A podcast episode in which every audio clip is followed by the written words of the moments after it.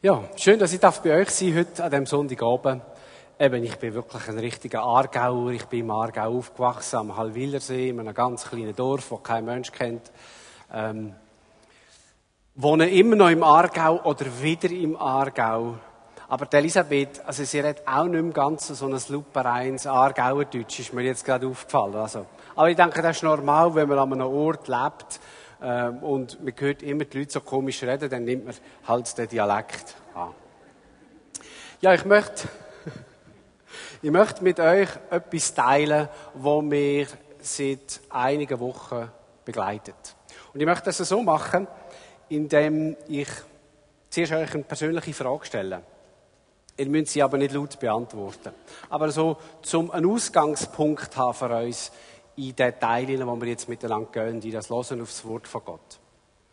Wenn du zurückdenkst an die, an die letzte Woche, was hat dich besonders beschäftigt?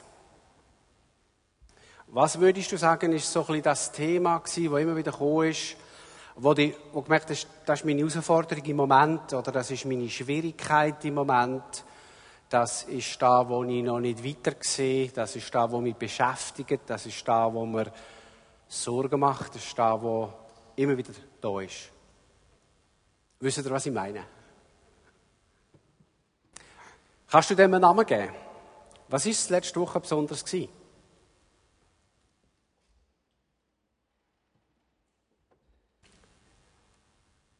Bei mir sind es verschiedene Sachen gewesen.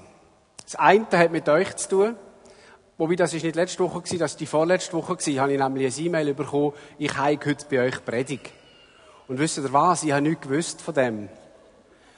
Ähm, oder nicht mehr gewusst, dass ich das habe. Und ich habe dann zurückgeschrieben, in meiner Agenda stehe nicht, dass ich heute Predigt habe bei euch.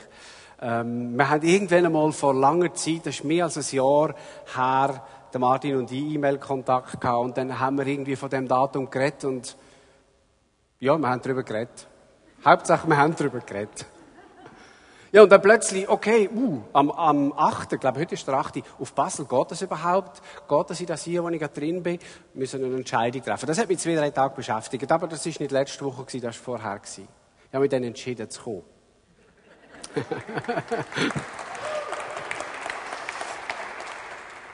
ich könnte dann nachher sagen, ob das jetzt berechtigt ist, da zu klatschen oder nicht.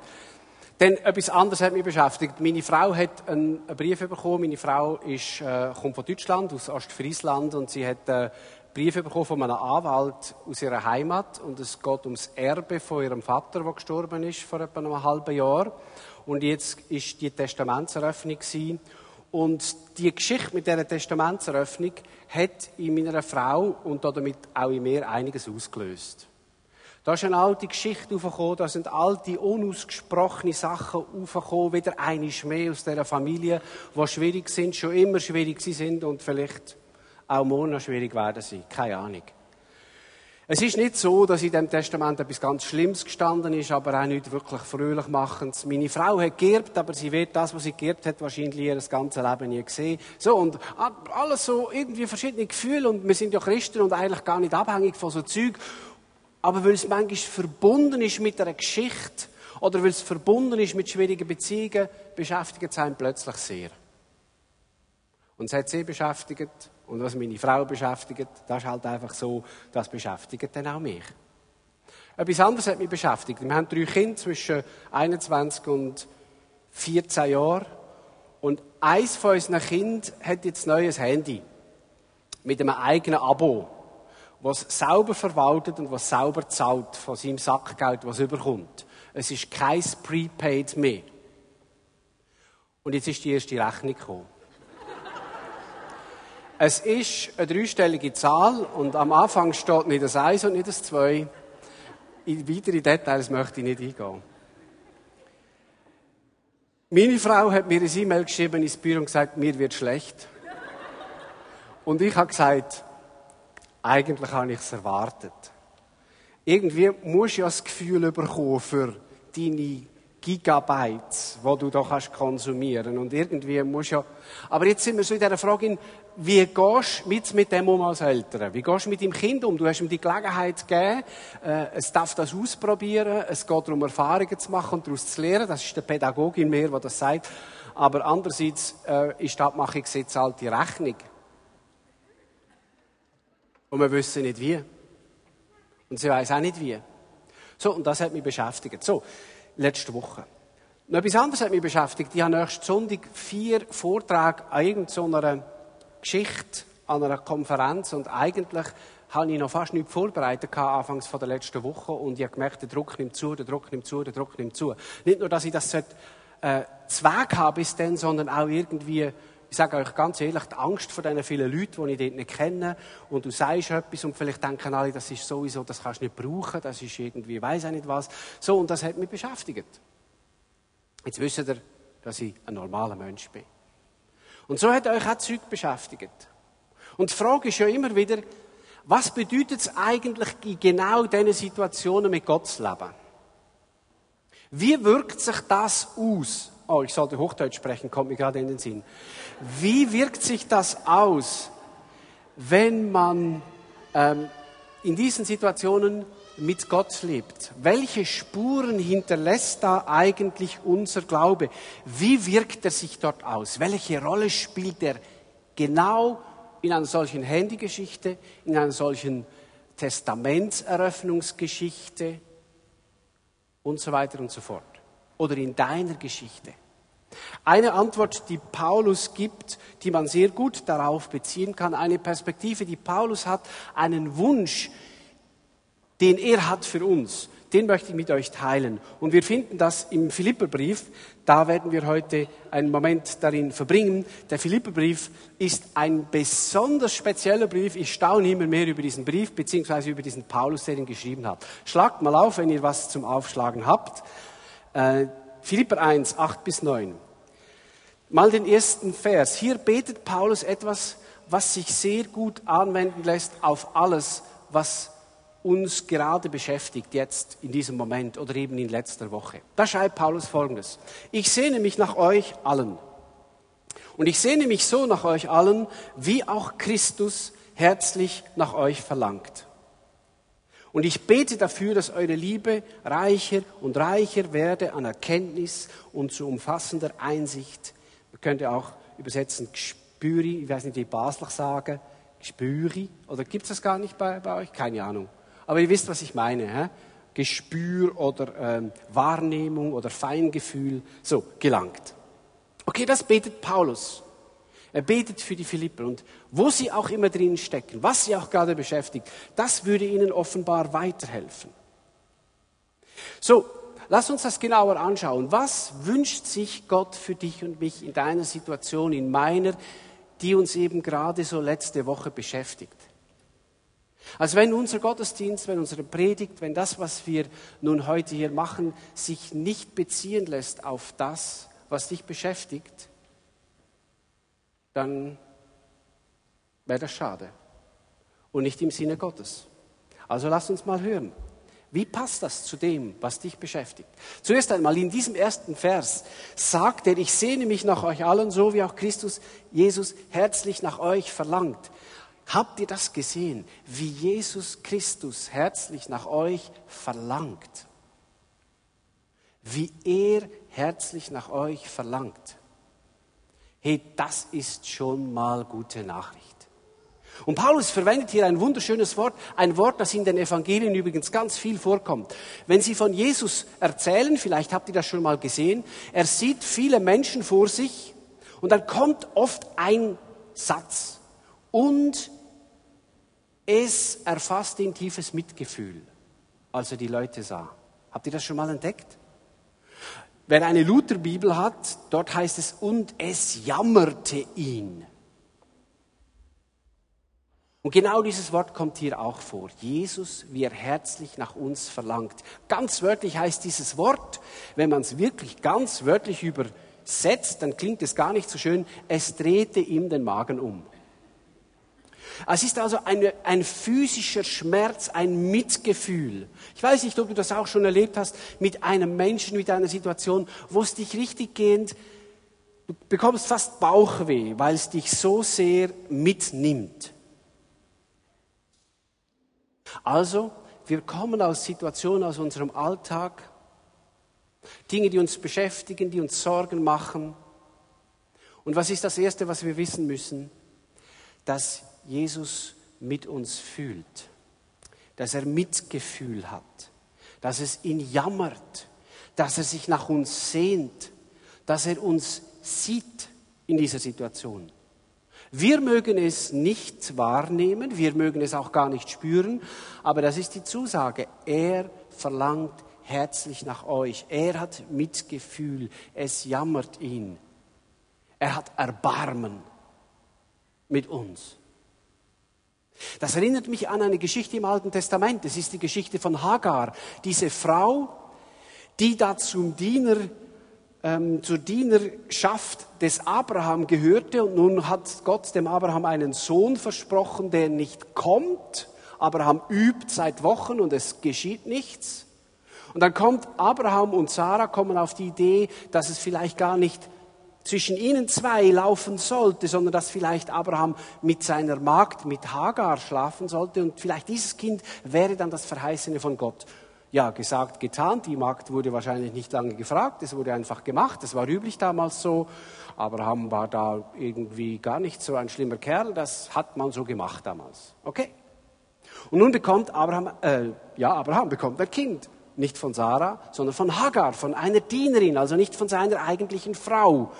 Und sobald Sarah, die eigentliche Frau, sieht, dass die andere ein Kind bekommt, das eigentlich sie wollte, wird sie gemein zu Hagar. Lacht sie aus, macht sie schlecht. Spielt die Karte aus, ich bin dein Chef, du hast hier zu gehorchen, bild dir ja nichts ein. Und dann läuft Hagar weg in die Wüste. Und dort kommt Gott zu ihr in die Wüste.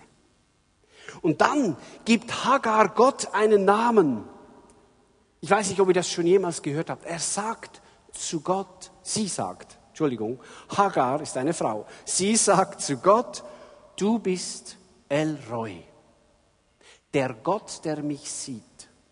El Roy, das ist der Gott, der mich sieht, der um mich weiß, wir würden sagen auf Schweizerdeutsch, der, der zu mir schaut.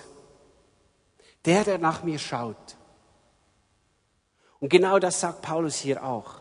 Christus sieht dich, er verlangt nach dir. In deiner Situation, gerade jetzt, in dem, was dich beschäftigt. Er weiß um das. Und er ist der Gott, der dich sieht. Und dann betet Paulus weiter.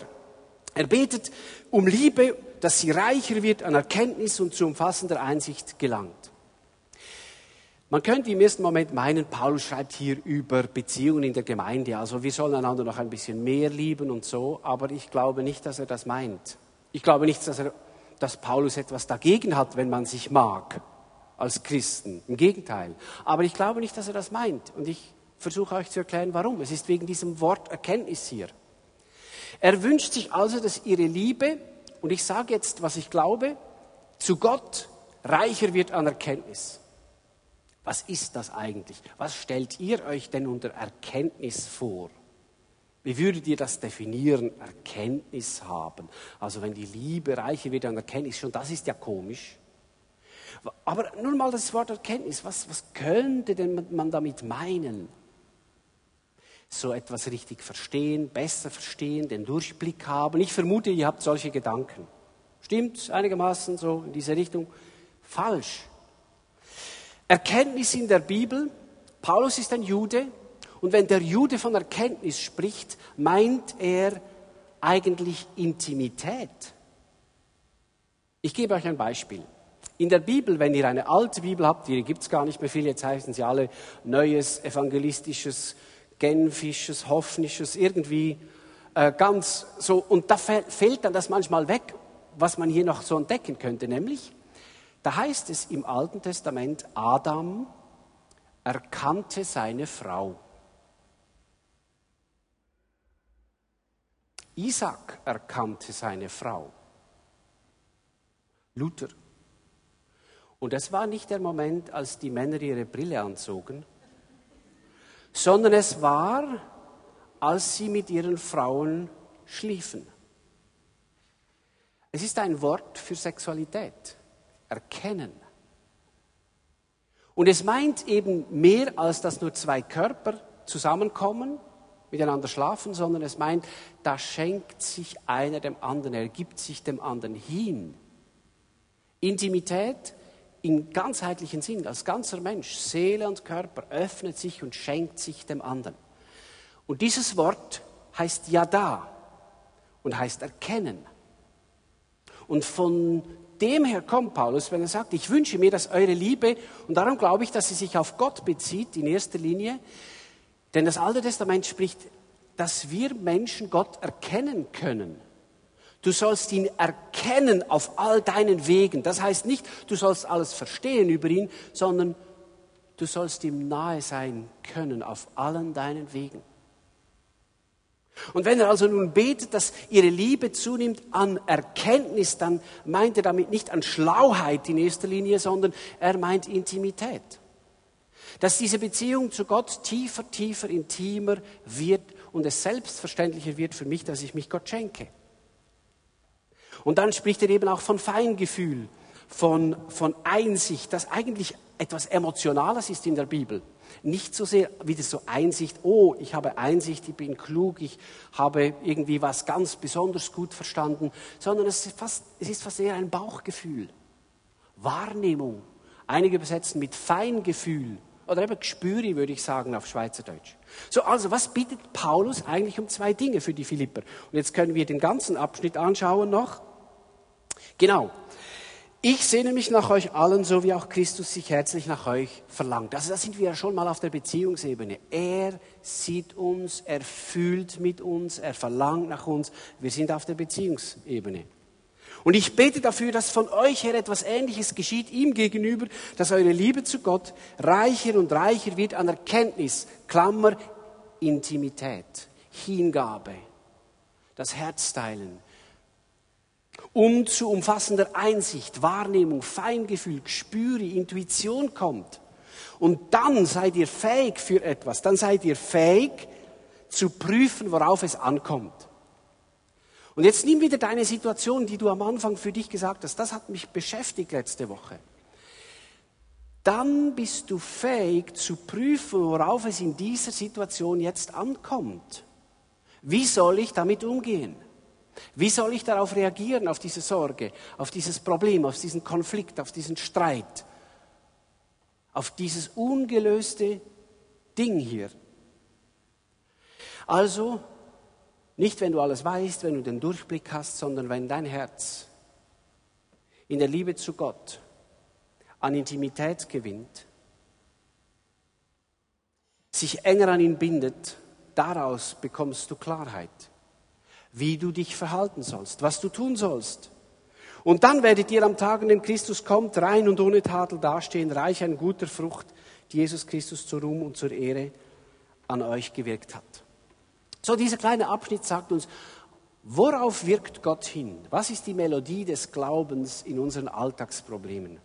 Worauf wirkt er hin? Man könnte sagen, um das, was es Gott in erster Linie geht, sind drei Dinge. Erstens Beziehung. Zweitens Beziehung. Und drittens, es geht ihm um Beziehung.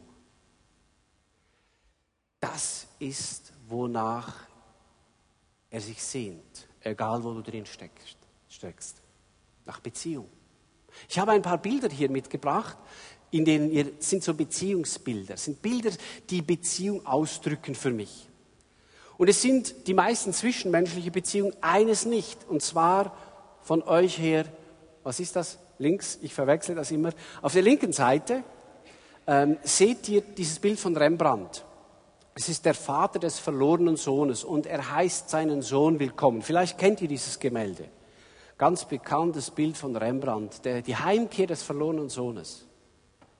So, und das ist Beziehung. Und jetzt stell dir deinen Gott vor, mitten in deiner Frage, mitten in deiner Not, mitten in deiner Schwierigkeit, dass er dich so bei sich empfängt. Du wünschst dir wahrscheinlich dasselbe wie ich. Für dieses Problem die exakt richtige Antwort einfach schnell zugeflüstert bekommen, oder? Das hat Gott nicht in erster Linie in Sinn. Er sucht dich. Beziehung, Nähe. Oder nehmt mal dieses Bild hier mit den zwei Jungs, die oben, oder? Die, der rote und der gelbe. Nehmt mal die zwei und stellt euch einen von diesen vor, dass ihr es seid. Liebe Frauen, Entschuldigung, äh, es sind zwei Jungs. Aber stellt euch trotzdem vor, eines davon seid ihr. Wählt euch einen aus, entweder den oder den darunter. Und nun stellt euch vor, das andere sei Gott. Das ist es, worum Paulus eigentlich betet dass ihre Liebe zu Gott zunimmt an Intimität, an Nähe, an Vertrauen. Eines davon ist Gott, das andere bist du. Kannst du dir das vorstellen? Das ist Beziehung. Oder nehmen wir das andere Bild gleich darunter, die vier hier. Und nun stell dir vor, eines davon bist du. Jetzt kommen auch die Frauen auf die Rechnung, oder? Es gibt hier auch ein Mädchen. Eines davon bist du. Also die Frauen wissen sofort, die haben nur eine Wahl. Die Männer und die Jungs, die haben viele, die haben drei Wahl. Natürlich will kleinere, keiner der Kleinste sein, ich kann es mir vorstellen. Aber jetzt stell dir vor, eines bist du. Und jetzt stell dir vor, die anderen drei sind der Vater, der Sohn und der Heilige Geist. Stell dir vor, so sieht der Himmel dich, eingebettet in die Dreieinigkeit. Eines du und der Vater und der Sohn und der Heilige Geist. Und das ist, was er uns geben will in unseren Fragen, in dem, wo wir nicht weiter wissen. Vielleicht noch gar keine Antwort. Vielleicht schon, vielleicht aber nicht. Aber diese Nähe, die will er uns geben. Diese Intimität, die will er uns schenken, die will er uns erleben lassen. Es geht darum, in allem, was wir erleben, vor allem in den Schwierigkeiten, dass wir lernen, nicht sofort eine Lösung haben zu wollen, sondern einfach uns einzutunen, könnte man auch sagen, auf diese Beziehung zu Gott. Diese Nähe zu suchen, einfach um dort zur Ruhe zu kommen. Nun, Vers 11 sagte ja, dann könnt ihr prüfen, worauf es ankommt. Dann wirst du eine andere Einschätzung haben. Du wirst anders auf dein Leben blicken, du wirst anders auf deine Sorgen blicken, du wirst anders auf deine ungelösten äh, Fragen blicken, wenn du aus dieser Beziehung kommst. Du kannst dann deine Geschichte, deine Frage und deine Situation einfach aus einer anderen Sicht anders sehen. Du kannst dann beginnen zu sehen, dass es jetzt nicht so sehr geht, um eine sofortige Lösung geht, um eine sofortige Antwort geht, sondern einfach zuerst einmal, dass du es hier mit Gott zu tun hast. Ich finde das etwas vom Wichtigsten überhaupt. Das ist das, was mich begleitet die letzten Wochen und Monate. Die neue Begeisterung über das Wissen in allem, was ich jetzt gerade erlebe, habe ich es mit Gott zu tun. Ich habe es immer mit Gott zu tun. Ich habe es nicht mit dem Teufel zu tun. Es mag ihn geben, aber ich habe es nicht mit ihm zu tun, weil ich gehöre ihm nicht. Ich gehöre Christus. Ich gehöre meinem Vater. Es gibt ja diese super Geschichte von Martin Luther, der erwacht mitten in der Nacht, irgendein Mais, ich übrigens letzte Nacht auch, aber es war nicht der Teufel, es waren sechs betrunkene Männer unter meinem Schlafzimmer. So, aber bei Luther war es der Teufel. Und er sitzt auf seiner Bettkante. Und Luther schreckt auf, sieht ihn und sagt, ah, du bist's.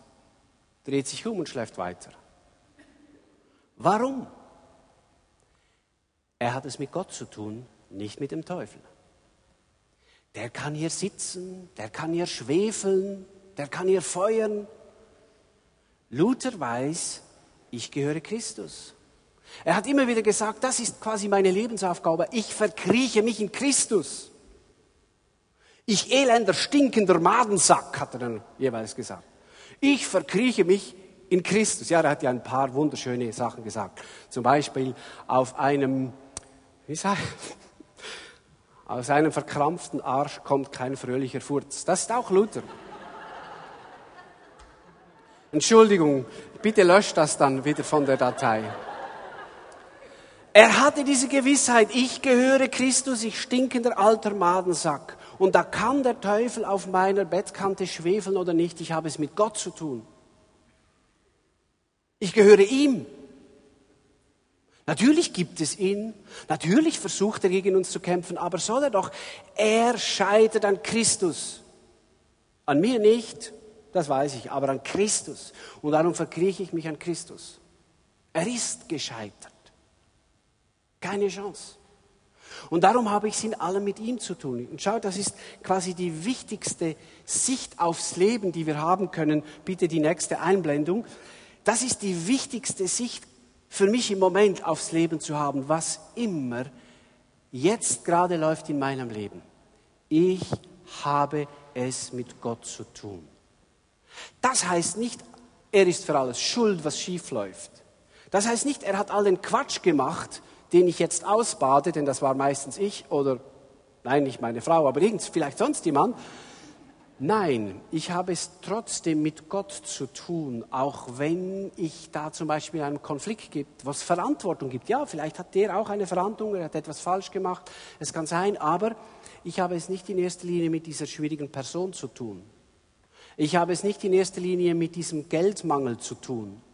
Ich habe es nicht in erster Linie mit diesem schwierigen Kind zu tun oder dem schwierigen Enkelkind oder der schwierigen Mutter oder der Schwiegermutter. Ich habe es in erster Linie mit Gott zu tun. Und das bedeutet, dass er mich etwas lehren will, dass er mir etwas zeigen möchte. Ich meine, das beste Beispiel ist Paulus. Der gute Paulus schreibt den Philippern. Es ist sein fröhlichster Brief, den ihr findet im Neuen Testament. Nirgends ist Paulus so aufgestellt wie in diesem Brief. Und die Erklärung ist ganz einfach. Er sitzt im Gefängnis. Kalter Boden, Mäuse, Wanzen, ich weiß nicht was alles noch. Und Paulus ist happy. Ist das nicht seltsam? Da schreibt er zum Beispiel, ihr sollt wissen, Brüder und Schwestern, dass meine Gefangenschaft zur Verbreitung der guten Nachricht beigetragen hat. Das schreibt er hier in 1.12. Denn jetzt wissen sämtliche Beamten vom Statthalter hier an diesem Ort, die meinen Prozess verfolgt haben, alle Leute, die wissen jetzt, dass ich angeklagt bin, weil ich Christus diene. Und übrigens, weil ich hier gerade so schön im Gefängnis sitze, sind meine Brüder und Schwestern, meine Mitchristen an diesem Ort so voller Zuversicht geworden, haben ihre Feigheit abgelegt, von Christus zu reden, dass sie nun diese Botschaft Gottes erst recht und ohne Furcht weitersagen. So, das ist Paulus. Ich sitze im Knast. Die wollten mir an den Kragen und das, dem Evangelium geht es besser, als wenn ich frei wäre. Und dann fährt er weiter. Denn das, dann sagt er hier in ab in Vers 19, auch vom ersten Kapitel, sagt er, ich weiß, dass meine Gefangenschaft, ihr müsst das mal hören, man muss sich das mal reinziehen. Ich weiß, dass meine Gefangenschaft gleichgültig, wie sie endet, letztlich zu meinem Heil führen wird. Das müsst ihr euch mal reinziehen. Egal wie sie endet, sie wird zu meinem Heil führen. Egal, ob ich da rauskomme mit Kopf oder ohne Kopf, auf den Beinen oder herausgetragen, das wird zu meiner Rettung dienen. Dafür, das verbürgen mir eure Gebete und Jesus Christus, der mir durch seinen Geist beisteht. Und ich hoffe und erwarte voller Zuversicht, dass Gott mich nicht versagen lässt. Jetzt bezieh das mal auf deine Situation. Ich weiß, dass diese Geschichte, jetzt kannst du dein Problem nehmen, egal wie es rauskommt, egal wie es rauskommt, dir zum Heil dienen wird. So denkt Paulus. Denn ich habe es mit Gott zu tun. Und Gott wird nichts anderes tun.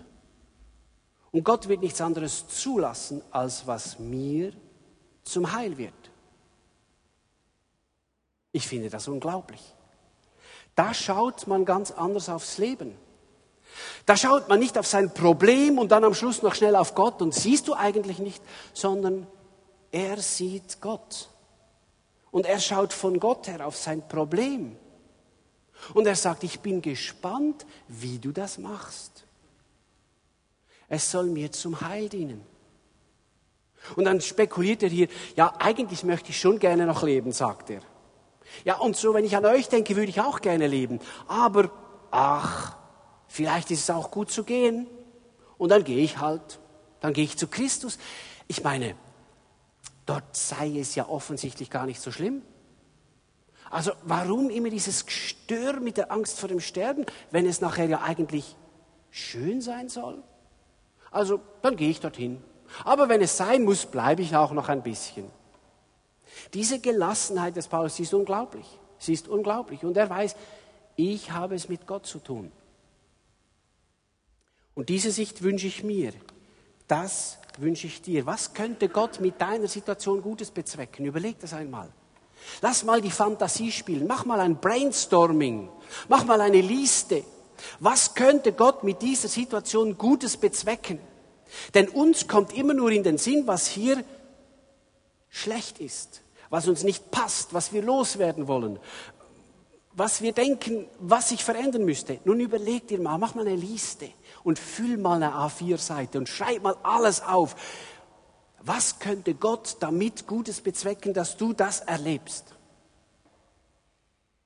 Hast du eine Idee? Wenn du keine Ahnung hast, dann schlag einen Duden auf und halt irgendwo den Finger rein und nimm dieses Wort als eine Inspiration vielleicht so haben wir das jeweils im Gemeindeteam gemacht, wenn wir nicht mehr weiter wussten. Wir haben einen Duden geholt, nicht die Bibel, denn das ist irgendwie so die fromme Variante. Wir wollten die andere, sondern einfach aufschlagen das Wort und sagen, so, das ist unser Stichwort. Hilft es uns im kreativen Nachdenken zum Lösen dieses Problems?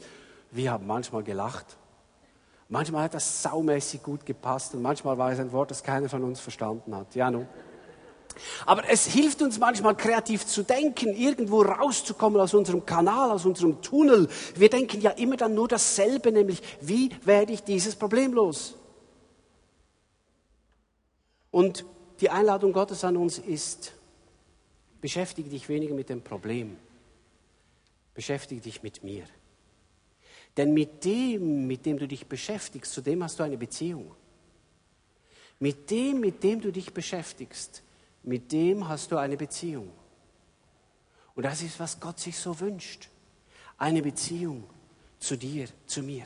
Zwei Einladungen bleiben uns. Und wir können das jetzt am Schluss ein bisschen meditativ machen. Ich denke immer noch an dein Problem. Ich kenne es ja nicht, aber du kennst es. Ich kenne meine. Was können wir tun darin jetzt, wenn wir diese Nähe suchen? Wenn wir diesen Weg des Paulus gehen wollen, Liebe, die reicher wird an Intimität, an Feingefühl, um richtig hinschauen zu können, richtig einordnen zu können, unser Problem. Zwei Dinge. Erstens, das ist die Einladung Gottes, wende dich zu mir, schau zu mir. Schau zu mir. Du hast es mit mir zu tun.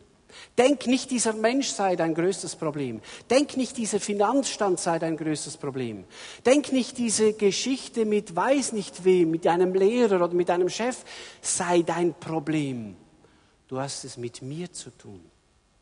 Frag nicht zuerst nach einer Lösung. Frag zuerst nach mir. Frag nach mir.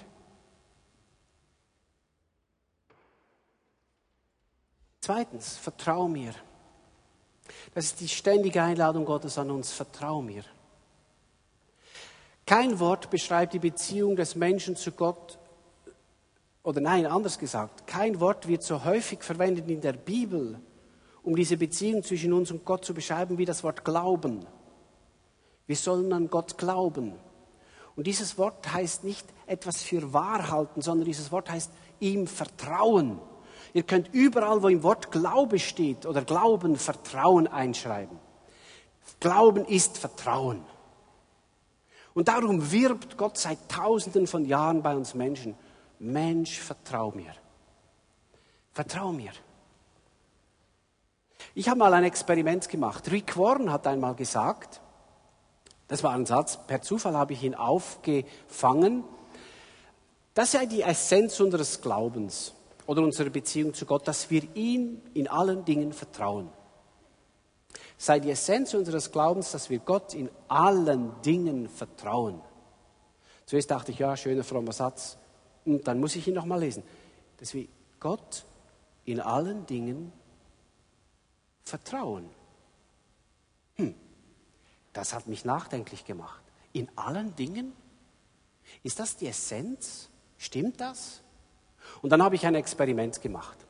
Ich habe mir einen inneren Rington eingebaut. Nee, habe ich nicht, aber ich habe mir vorgenommen, jedes Mal, jedes Mal, wenn ich irgendwo in meinem Alltag anstehe, wenn ich nicht weiter weiß, wenn ich ein Problem habe, wenn ich mich ärgere, das kommt zwar nur ganz selten vor, wenn ich unter Stress bin, das kommt noch viel seltener vor, dass ich jedes Mal dann mich frage, ob es jetzt in dieser Situation um Vertrauen geht oder nicht. Würde Vertrauen diese Situation meine Not lösen? Würde das mir helfen, wenn ich jetzt vertrauen würde? So, ich habe das Experiment gemacht, fünf Wochen lang.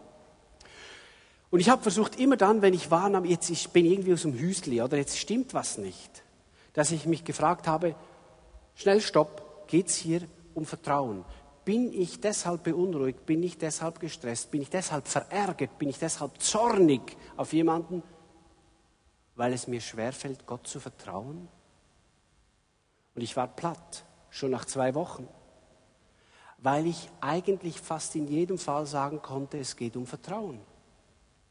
Ich würde anders reagieren, emotional anders. Ich würde anders mit dieser Situation und mit diesem Menschen umgehen, wenn ich vertrauen könnte.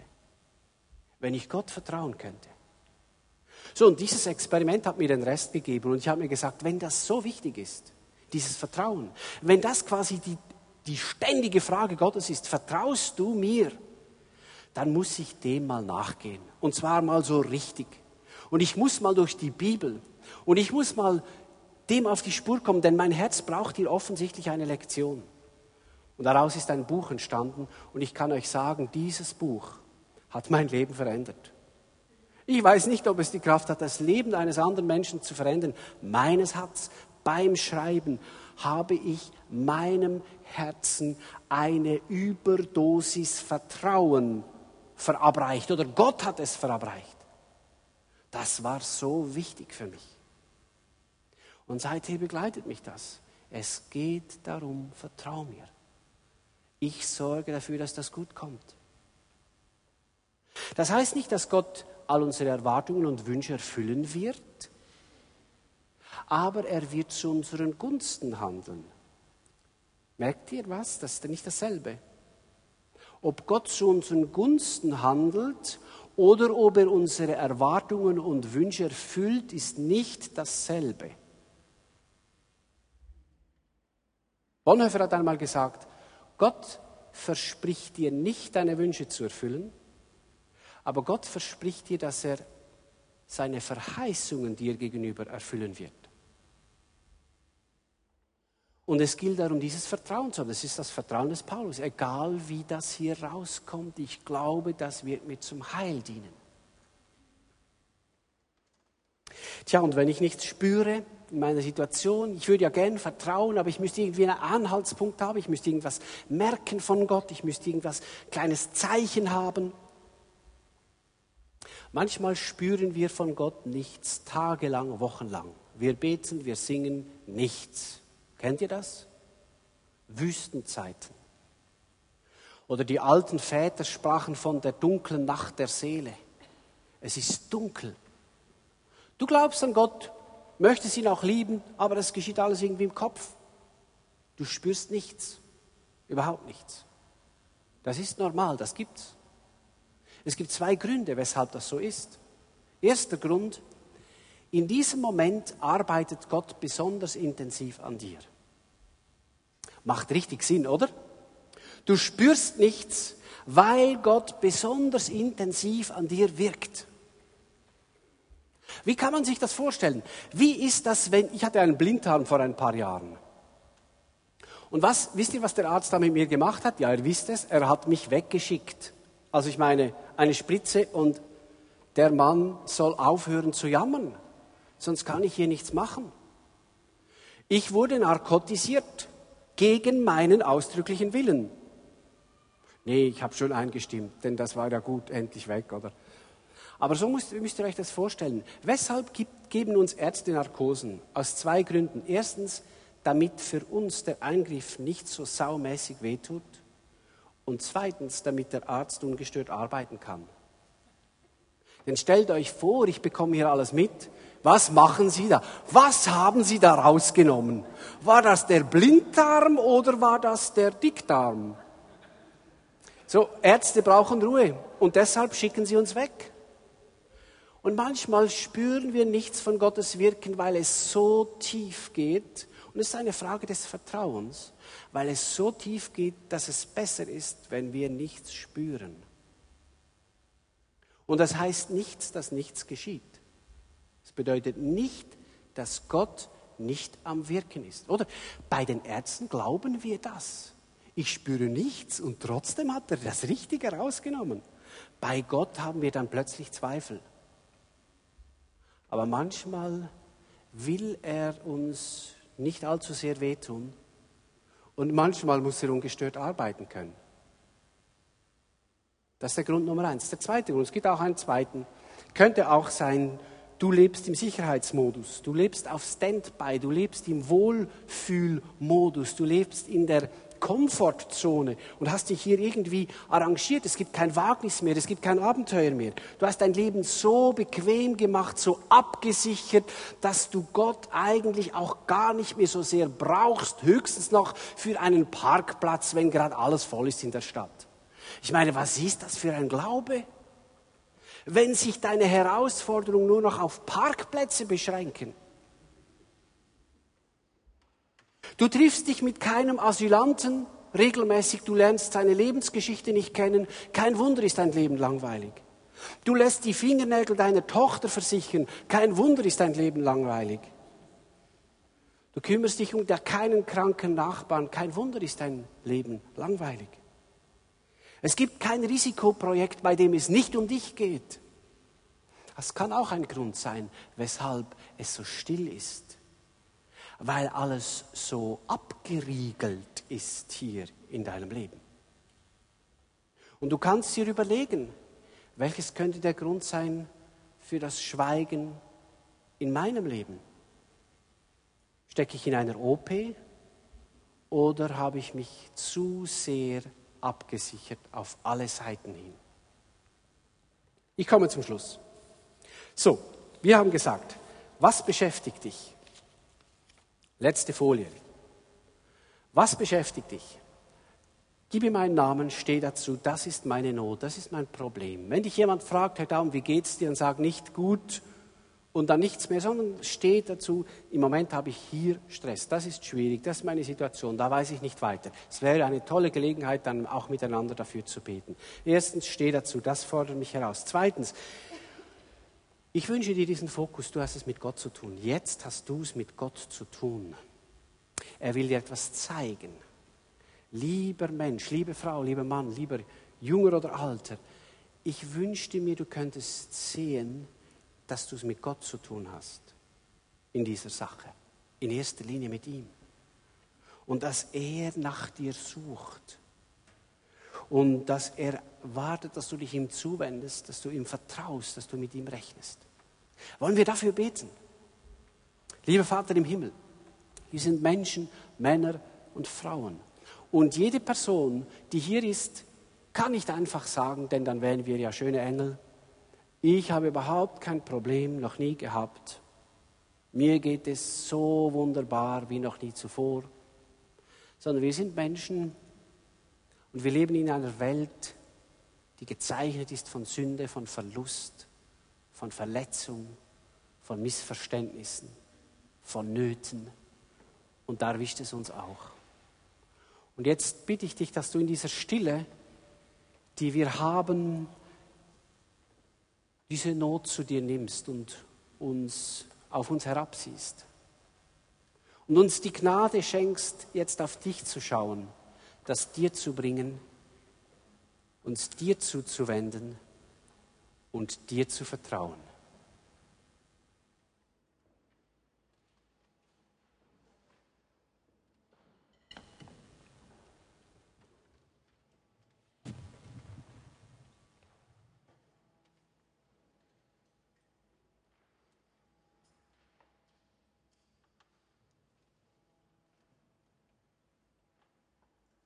Und ich bete, Vater, dass dieses Hinwenden zu dir ein ganz entscheidender Meilenstein ist, ein Markstein ist in unserer Geschichte mit dir.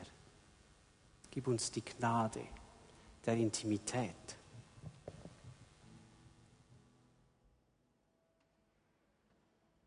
Amen.